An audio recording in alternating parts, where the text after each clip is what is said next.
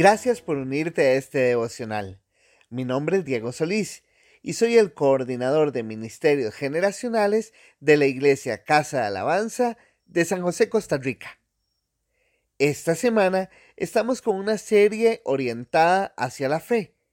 Con ella queremos acompañarte en diversas pruebas de la vida, reforzando la certeza que tenemos en un Dios que nos ama y que obra a nuestro favor.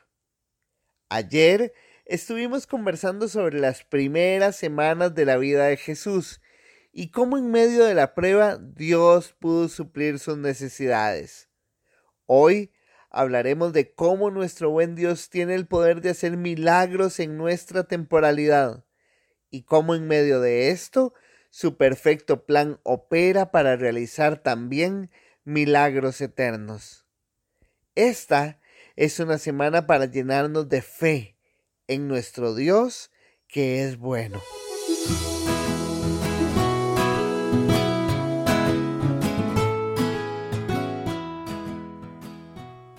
La voluntad de Dios es perfecta. No la entendemos muchísimas veces, sin embargo, tenemos la certeza que seguir su voz es la mejor decisión que podemos tomar le creemos a Dios a pesar de las circunstancias. Hechos 9, versos del 32 al 35, nos narra la historia de la sanidad de Eneas. Sus versos nos cuentan lo siguiente. Mientras tanto, Pedro viajaba de un lugar a otro y descendió a visitar a los creyentes de la ciudad de Lida. Allí conoció a un hombre llamado Eneas, quien estaba paralizado y postrado en una cama hacía ocho años.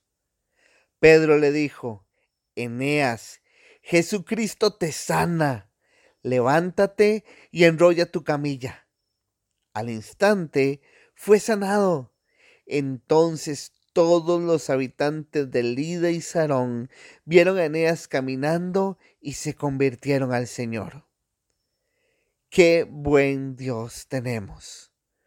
Hoy podemos dar testimonio leer estas letras que Dios es real y tiene poder para sanar.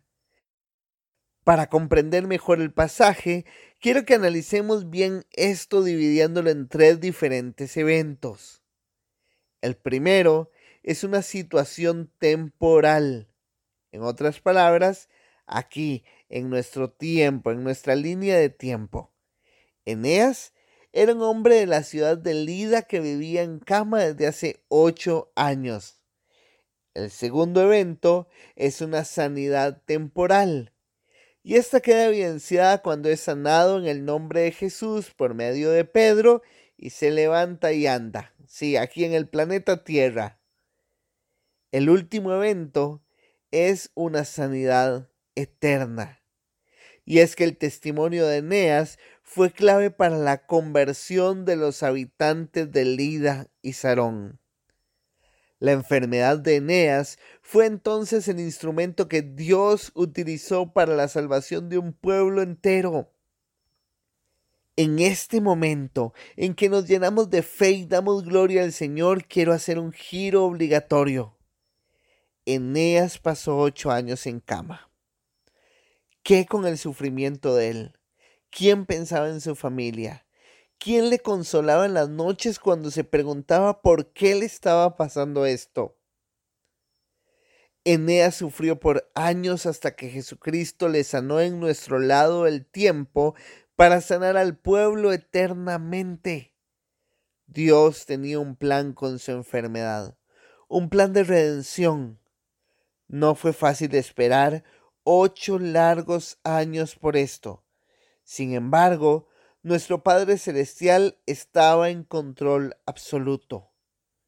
Al final, nuestra fe debe entregarse completamente a la voluntad de Cristo, porque la fe no se trata de que pase lo que yo quiero. La fe es que nuestra confianza está plenamente fundamentada en el Señor y aceptamos su soberanía.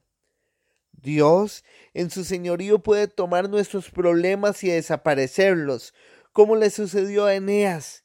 Y aunque no sea tan popular decirlo, también puede decirnos que no, porque su voluntad es otra. ¿Qué hubiera sido de nosotros si el Señor le hubiera respondido positivamente aquella oración en el Getsemaní a nuestro Salvador?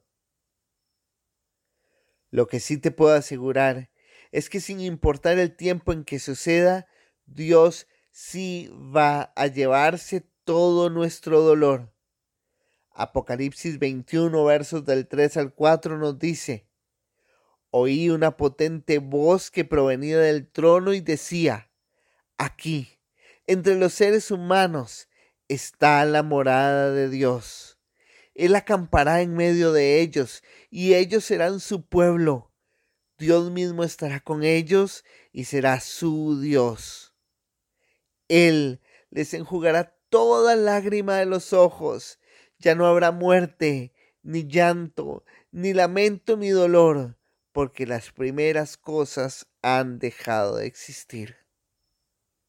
Si algo nos deja ver su palabra cuando la comemos completa, es que Él tiene el control y que en medio de nuestras pruebas podemos descansar en su completa sabiduría.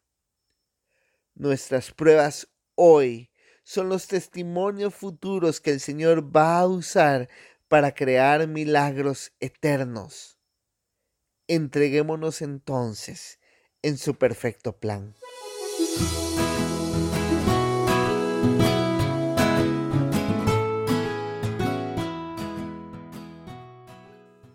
Si vos o alguien cercano están atravesando alguna prueba de salud, quiero que oremos juntos a un Dios que nos ama incondicionalmente.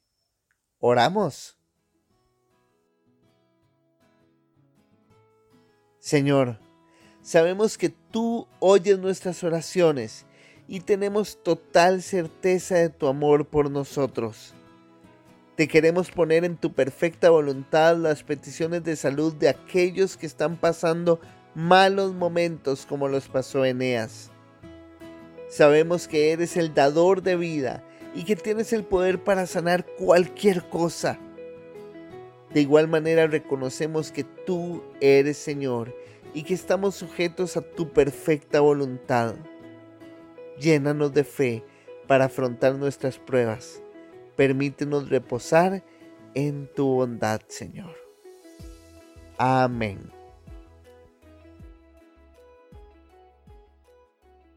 Nuestra petición es que encuentres la fe que te permita seguir adelante en medio de la prueba, que haya la esperanza que te dé reposo.